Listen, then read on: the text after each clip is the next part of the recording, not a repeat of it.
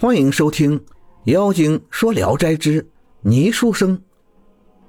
淄川罗村有个叫陈岱的人，从小就愚笨丑陋，娶了个妻子朱氏，却很美貌。她因为自己的丈夫不如人，就郁郁寡欢，很不如愿。但是她能保持贞操清白，婆媳之间也相安无事。一天晚上，她独自一人睡在屋里。忽然听到风把门给吹开了，一个书生进来，脱了衣帽，和他同床而卧。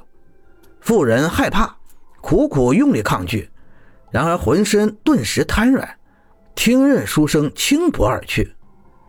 此后，书生每晚上都来。过了一个多月，妇人面容憔悴，身体困乏，婆母感到很奇怪，就问他。妇人起初羞惭，不想说。再三追问，才把实情说了出来。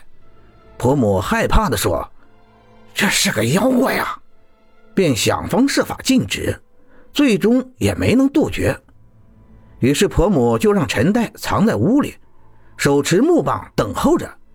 到了半夜，书生果然又来了，把帽子放在桌子上，又脱下袍服搭到衣架上，才要登床时，忽然大惊道：“！”有生人气，急忙再去披衣。陈代从暗中突然跳出来，挥棒打中了书生的腰肋。只听到“哒”的一声，再四下一看，书生已经没了踪影。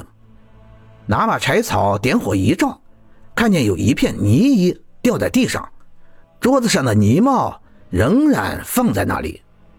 感谢您的收听，《妖精》最新专辑悬疑多人有声剧《谜案之匣》。